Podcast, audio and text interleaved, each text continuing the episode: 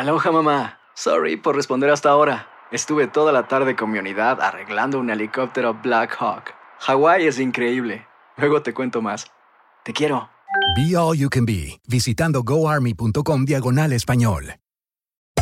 Hacer tequila, Don Julio, es como escribir una carta de amor a México. Beber tequila, Don Julio, es como declarar ese amor al mundo entero. Don Julio es el tequila de lujo original, hecho con la misma pasión que recorre las raíces de nuestro país. Porque si no es por amor, ¿para qué? Consume responsablemente. Don Julio Tequila, 40% alcohol por volumen, 2020. Importado por Diageo Americas, New York, New York. Boost Mobile tiene una gran oferta para que aproveches tu reembolso de impuestos al máximo y te mantengas conectado. Al cambiarte a Boost, recibe un 50% de descuento en tu primer mes de datos ilimitados. O, con un plan ilimitado de 40 dólares, llévate un Samsung Galaxy A15 5G por $39.99. Obtén los mejores teléfonos en las redes 5G más grandes del país. Con Boost Mobile, cambiarse es fácil. Solo visita boostmobile.com. Boost Mobile, sin miedo al éxito. Para clientes nuevos y solamente en línea, requiere AroPay. 50% de descuento en el primer mes requiere un plan de 25 dólares al mes. Aplican otras restricciones. Visita boostmobile.com para detalles. When you need mealtime inspiration, it's worth shopping Kroger, where you'll find over 30,000 mouthwatering choices that excite your inner foodie. And no matter what tasty choice you make, you'll enjoy our everyday low prices, plus extra ways to save, like digital coupons worth over $600 each week. You can also save up to $1 off per gallon at the pump with fuel points. More savings and more inspiring flavors make shopping Kroger worth it every time. Kroger, fresh for everyone. Fuel restrictions apply. El siguiente podcast es una presentación exclusiva de Euforia On Demand. Hoy se dio finalmente el encuentro que se había anunciado ya hace unos días, en las semanas anteriores, de los líderes de los gremios de la policía de Puerto Rico con los oficiales, o por lo menos la directora ejecutiva de la Junta de Supervisión Fiscal, la señora Natalie Yaresco, y allí también las oficinas de la Junta están en lo que era antes el edificio del Banco de Ponce en una época y después fue también edificio del Western Bank. Y eh, creo que ese edificio fue adquirido por el gobierno de Puerto Rico para eh, propósitos de albergar allí una serie de oficinas del gobierno. Principalmente se hablaba del Departamento de Justicia, no sé si eso finalmente acaeció, pero allí está la Junta de Supervisión Fiscal. Y entonces, pues se tenía mucha eh, interés, un millón de gracias. Mira, me están trayendo una donita aquí en el aire, el amigo José Ángel López, que está a las 5 o a las 4. ¿A qué hora es que tú estás? A las 5 en Facebook Live de WKQ580 con las noticias del día. Bueno, les decía que esa reunión estaba, era muy esperada porque los gremios habían llegado allí y habían obviamente expresado que ellos esperaban que pudieran allí aclararle la situación que pueden enfrentar y que pueden esperar los miembros de la Policía de Puerto Rico en cuanto a lo que han sido los reclamos principales de estos eh, empleados públicos, en el sentido de que el pago de las horas extra no ha llegado a tiempo y el gobierno dice que ha pagado y ellos dicen que no lo han recibido, la inmensa mayoría. Y el otro asunto que preocupa mucho a los policías, que es su retiro y los cambios que se le hicieron al retiro, porque, eh, como ustedes saben, los policías, al igual que los maestros, no cotizan al Seguro Social por decisión propia de los mismos policías cuando se les consultó y se fue a implementar en Puerto Rico el sistema de, del Seguro Social, pues decidieron que no y luego han reafirmado la decisión de no cotizar, pero esa realidad pues los deja a ellos luego de 30 años de servicio o de los años que sean con lo que puedan cotizar y se les pague del sistema de retiro del gobierno de Puerto Rico. No tienen la pensión del Seguro Social para compensar. Yo creo que pues obviamente mal orientados en sus tiempos, pero también hay que entender por qué es que no cotizan y decidieron no cotizar. Es que el salario de un policía era entonces de una forma tan reducido, un salario tan, tan pequeño que apenas le daba para sus necesidades eh, fundamentales de mantener familia y demás. Entonces una deducción de seguro social hubiese significado en ese momento menos dinero todavía. Y lo que entonces pues les permitía un dinerito más en el bolsillo hoy día, creo yo, que se les ha virado en contra porque realmente hubiese sido más sabio el que pudieran los policías cotizar. Pero esa no ha sido la realidad y tienen obviamente una realidad muy dura los miembros de la fuerza en Puerto Rico. Yo les dije a ustedes aquí cuando se anunció esa reunión que me parecía que era correcto que se hiciera esa reunión porque si alguien tiene idea de qué se puede esperar en términos de los recursos disponibles del, gobierno de Puerto Rico en los próximos 10, 15, 20 años, es la Junta de Supervisión Fiscal que está mandada por promesa a ejercer control sobre los gastos del gobierno de Puerto Rico, a balancear el presupuesto y a representar al gobierno de Puerto Rico en la reestructuración de la deuda pública de Puerto Rico, que es una de las razones por las cuales el fisco está quebrado en Puerto Rico. Es decir, que el gobierno no cuenta con los recursos para pagar sus gastos y que además ha incurrido en obligaciones que van muy por encima de los recursos disponibles. Y la Junta existe para eso para enderezar esa situación, supuestamente, y para, y para meter al gobierno de Puerto Rico en cintura. Para decirlo claramente, la Junta viene a ser la policía del gobierno en términos de los gastos del dinero público en Puerto Rico. Bueno, pues la Junta hoy, la señora Yaresco, lo que hizo en la reunión fue patear la lata.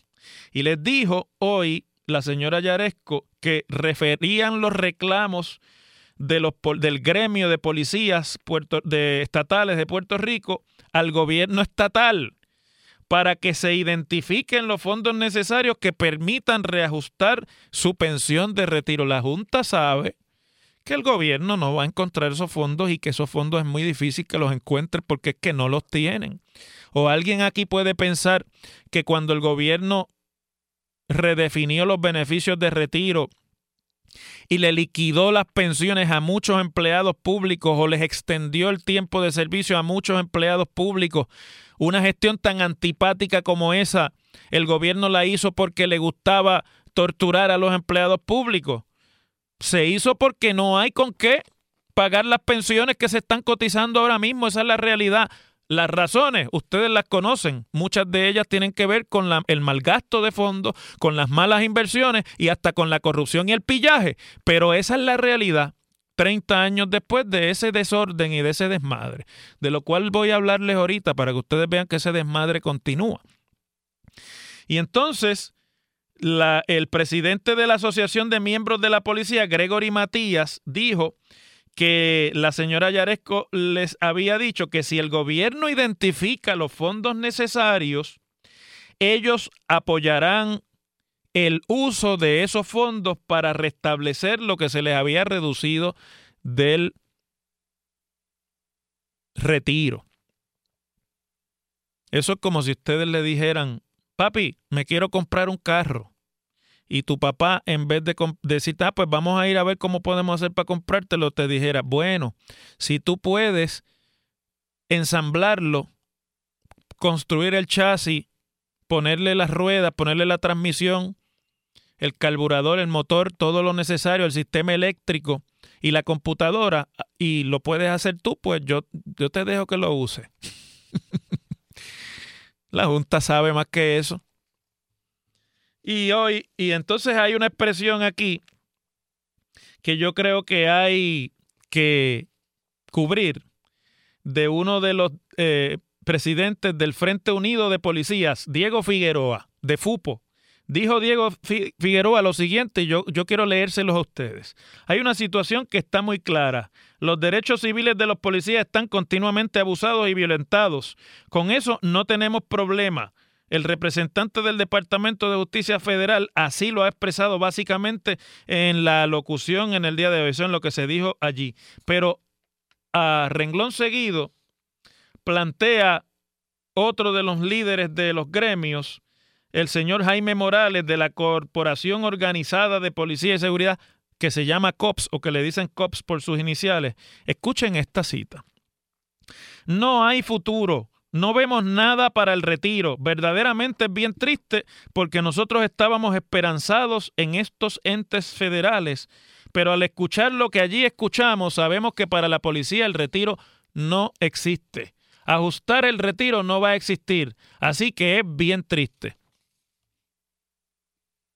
dijo Jaime Morales de COPS. Jaime, si me estás escuchando, diste en el clavo, entendiste perfectamente lo que pasó en esa reunión de hoy, porque lo que Natalie Yaresco hizo allí hoy fue decirles, miren, cómo se identifican los fondos y de dónde salen, eso no es problema de la Junta. En realidad, en eso también Natalia Yaresco tiene razón. La Junta no es la, la responsable de identificar los fondos para los programas de gobierno, incluyendo el pago de las pensiones y, y, todo lo demás y los beneficios que van a ser cada vez más recortados. Y yo se los he dicho aquí una y otra vez, que no hay que estar mintiendo sobre eso, las cosas como son. Cada vez va a haber menos dinero para, para beneficios y cada vez va a haber menos beneficios. Y ahorita van a meterle mano al, a la, al plan de salud, a la tarjetita, porque los chavos no llegan. Así que en ese sentido, Natalia Yaresco, al decirle, mire, lo que pasa es que es el gobierno el que tiene que identificar los fondos. Si ellos los identifican y vienen a donde la Junta con una propuesta para usar esos fondos para el retiro de los policías, pues nosotros vamos a estar de acuerdo. Lo que pasa es que Natalia Yaresco sabe que eso no es posible porque los recursos no existen. Esa es la realidad.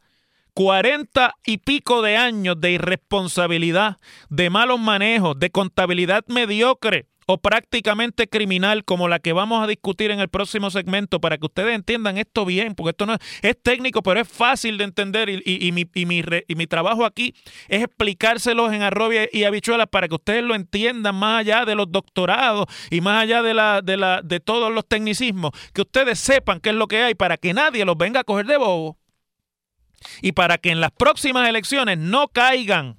Porque escuché en estos días una entrevista que hizo aquí el amigo Orlando Cruz en su programa que tiene de noticias aquí, eh, de discusión de noticias de la semana, a uno de los, de los líderes de los gremios que, pues, dijo las cosas como son. No me acuerdo ahora quién era el que estaba entrevistando a Orlando, pero era el vicepresidente de una de las organizaciones de policía.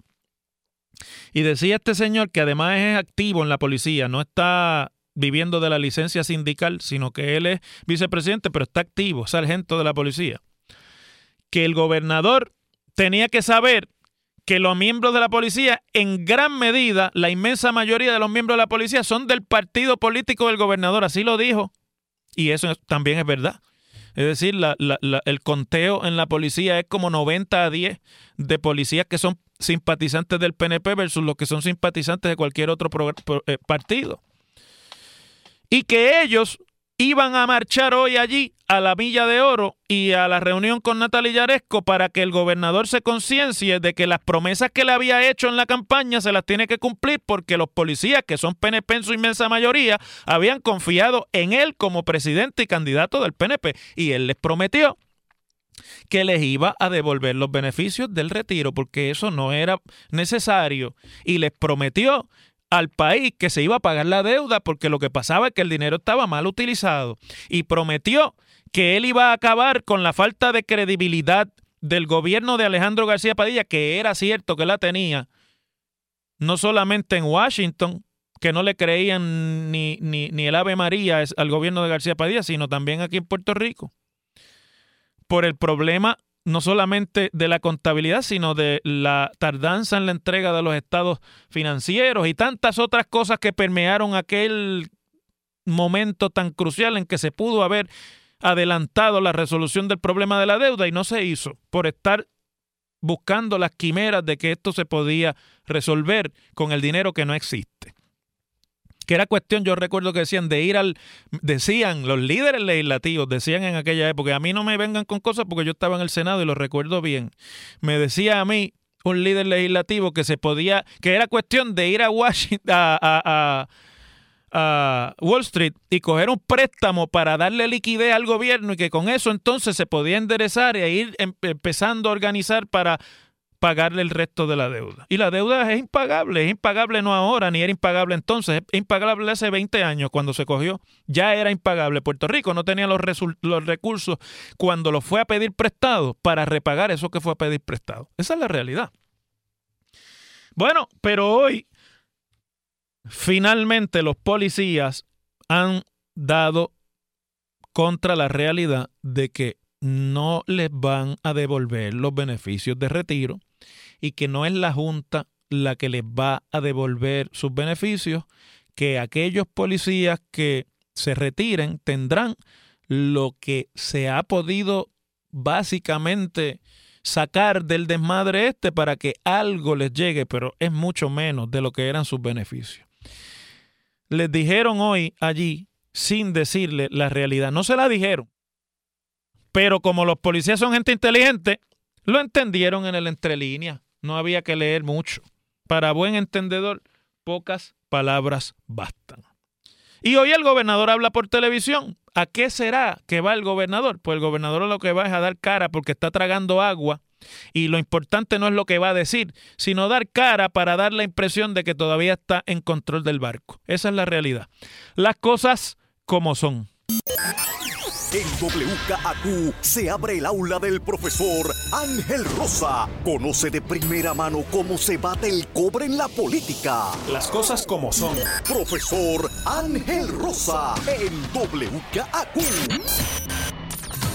Mira, tengo unos minutitos hasta la pausa y quiero compartir con ustedes algo que nadie ha discutido, pero que está es una nota de Adriana de Jesús Salamán que está publicada en el periódico digital Noticel y les recomiendo a todos los que les interese este tema que lo lean. Yo sé que es difícil, yo sé que es árido, yo sé que estas son las cosas del profesor y el profesor este pues se cree que todo, pero es que si usted cree que esto es árido y es difícil, usted y no lo y no hace el esfuerzo de entenderlo y es sencillo, se puede explicar de forma sencilla usted no va a estar lista o listo para lo que va a haber que enfrentar en Puerto Rico. Y yo, mi verdadera preocupación aquí es que como no lo entendamos, nos dejemos embaucar nuevamente de los cuentos de sirena de las campañas que vendrán para 2020 y usted caiga otra vez en el pescadito de que las soluciones son fáciles, que el que no sirve es el que está gobernando eh, de turno. Porque algo de eso puede haber, pero las soluciones no son fáciles, no son simpáticas y al que le toque gobernar a Puerto Rico, como le ha tocado a Ricardo Rosselló y le toque al que gane las próximas y le tocó a Alejandro García en la pasada, no tiene decisiones simpáticas que tomar. Y, si se las vienen a prometer, usted tiene que estar preparada o preparado para decirle no me mientan, porque no es verdad que esto es una cuestión de, de cambiar de gobernante y de caballo y que esto es la luna es de queso y se come con melado. En la vista que hizo la Junta de Supervisión Fiscal la semana pasada, creo que fue el, miércoles pasado o el viernes, el viernes pasado, en la que citaron a funcionarios de la administración pasada, del equipo fiscal de la administración pasada y, funcionarios del equipo fiscal de esta administración, la que está ahora mismo gobernando a Puerto Rico, surgió una información que yo creo que debo co compartir con ustedes de por qué es que no le cuadran los números al gobierno y por qué es que no encuentran ni, la, ni las cuentas que tienen ni se sabe cuáles son. Las expresiones las hizo nada más y nada menos que Juan Zaragoza, el ex secretario de Hacienda en la segunda mitad de la administración de Alejandro García Padilla. Se fue el que sustituyó a Melba Costa en Hacienda.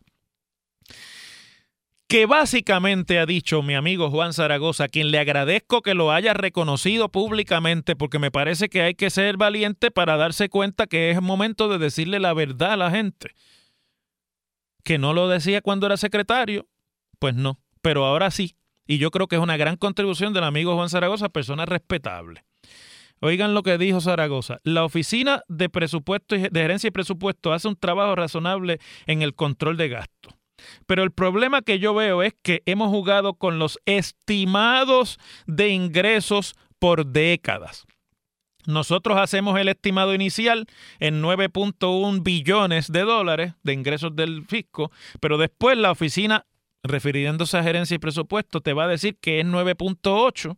Luego vamos a, a, la legislatura y allí nos dicen que tenemos que aumentar los recaudos sin incrementar los impuestos, que es una barbaridad, eso es una tontería. Los recaudos no aumentan si usted no aumenta los impuestos o las contribuciones.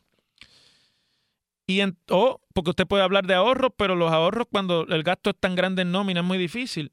Entonces sigue diciendo, ok, entonces vamos a empujar aquí y allá y honestamente hemos estado en ese juego por décadas. Lo que está diciendo aquí Juan Zaragoza es que ese gobierno en el que él estaba y el gobierno anterior y el gobierno anterior a ese y este que tenemos ahora han inflado los estimados de recaudo, que es algo que se le señaló al plan fiscal del gobernador Rosselló, que los estimados de recaudo son falsos, no están fundamentados en la realidad económica del país y por lo tanto, cuando eso cae en el juego político en la legislatura empiezan a presionar para que haya más gasto, pero los ingresos no dan. Entonces, la oficina de gerencia y presupuesto, pero primero que todo, el departamento de Hacienda, traquetea los números y crea estimados falsos, inflados, porque los contables tienen muchas maneras técnicas de hacer ver lo que no es y crean estimados que no aguantan después el nivel de gastos de Puerto Rico. Y yo creo que es bien importante que un secretario de Hacienda,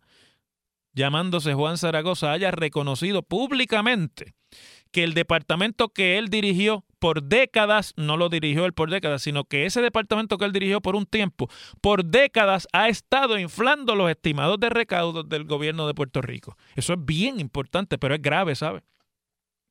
Y entonces dice Zaragoza, además, que lo que pasa es que la oficina, eh, ahora refiriéndose a las corporaciones públicas y el problema que hay de por qué las corporaciones tampoco tienen el presupuesto y gastan mucho más de lo que necesitan o de lo que tienen, Dice Zaragoza que la Oficina de Gerencia y Presupuesto se le dificulta vigilar los gastos de las agencias porque las corporaciones públicas disponen de sus propios sistemas para determinar sus obligaciones, gastos y plantilla de empleados, me imagino que será.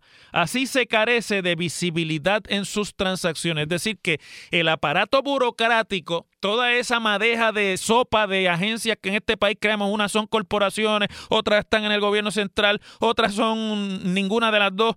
Eso lo que ha hecho es complicar tanto la situación que el secretario de Hacienda no sabe qué tiene cada agencia y con qué recursos cuentan y qué tenían depositados en las cuentas cuando estaban depositadas en el Banco Gubernamental. Y escuchen lo que dice Zaragoza.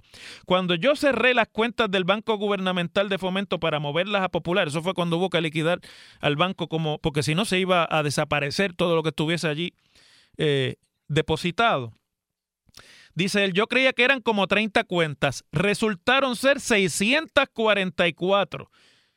Continúa diciendo, o sea, el secretario de Hacienda tenía 644 cuentas en el Banco Gubernamental de Fomento y él pensaba que eran 40 o 30.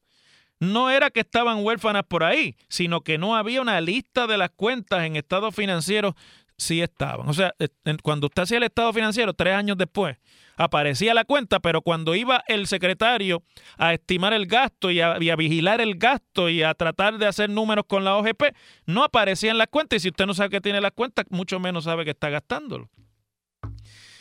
Y entonces, dice el secretario, el ex secretario Zaragoza, que uno de los principales problemas que ha tenido Puerto Rico para eso, para poderle dar control a las cuentas de Hacienda, es decir, lo que el gobierno tiene en caja, es la politiquería porque eh, dice Zaragoza que por 50 años el Departamento de Hacienda ha tenido 20 secretarios y con ellos los asistentes, los contables, los técnicos. Cada vez que cambia el secretario, dice Zaragoza, aunque sea la misma administración, como fue en el caso de él, se ven cambios en dos, tres y cuatro niveles de dirección. Ninguna organización puede sobrevivir eso. Tiene toda la razón, pero así lo mantenían y lo mantuvieron por mucho tiempo.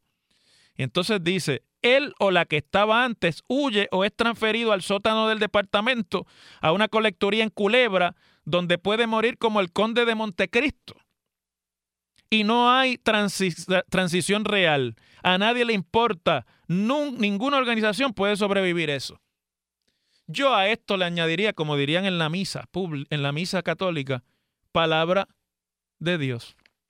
Perdonando, ¿verdad? Que use yo la imagen de la misa, porque Zaragoza ha dicho ahora la pura verdad. Esa verdad no se la dejaban decir cuando él era secretario. Me imagino que por eso no la decía, porque él lo sabía desde entonces y lo sabía desde antes de llegar allí, porque él había sido funcionario en Hacienda y además es un contable distinguido de este país y sabe en la vista trascendió que alrededor de 6.875 millones dispersos en 800 cuentas son lo que estima el gobierno que tiene. Y Cristian Sobrino le echa la culpa a que el gobierno, pero como si él no supiera que en este gobierno están haciendo exactamente lo mismo y ni las cuentas han podido identificar.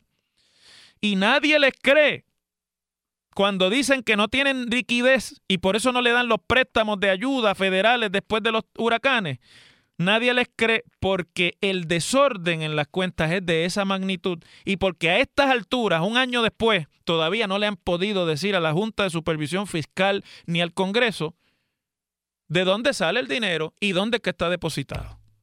Imagínese usted. Así es como se bate el cobre en la realidad económica y fiscal de Puerto Rico. El pasado podcast fue una presentación exclusiva de Euphoria On Demand. Para escuchar otros episodios de este y otros podcasts, visítanos en euphoriaondemand.com. Boost Mobile tiene una gran oferta para que aproveches tu reembolso de impuestos al máximo y te mantengas conectado. Al cambiarte a Boost, recibe un 50% de descuento en tu primer mes de datos ilimitados. O, con un plan ilimitado de 40 dólares, llévate un Samsung Galaxy A15 5G por $39.99. Obtén los mejores teléfonos en las redes 5G más grandes del país. Con Boost Mobile, cambiarse es fácil. Solo visita boostmobile.com. Boost Mobile, sin miedo al éxito. Para clientes nuevos y solamente en línea, requiere AroPay. 50% de descuento en el primer mes requiere un plan de 25 dólares al mes. Aplican otras restricciones. Visita boostmobile.com para detalles. Dicen que traigo la suerte a todo el que está a mi lado. Y esa es mi mala fortuna. Basada en el clásico de Juan Rulfo, llega Univisión, El Gallo de Oro. Supongamos que la caponera puede inclinar la suerte a quien ella quiera. ¿Estás tardando en conquistarla? Con Lucero, José Ron y Plutarco Asa. Este gallo me está cambiando la vida. En una historia legendaria de amor y azar. No trates de cambiarme, no lo vas a lograr. El Gallo de Oro, lunes a viernes a las 9 por Univisión.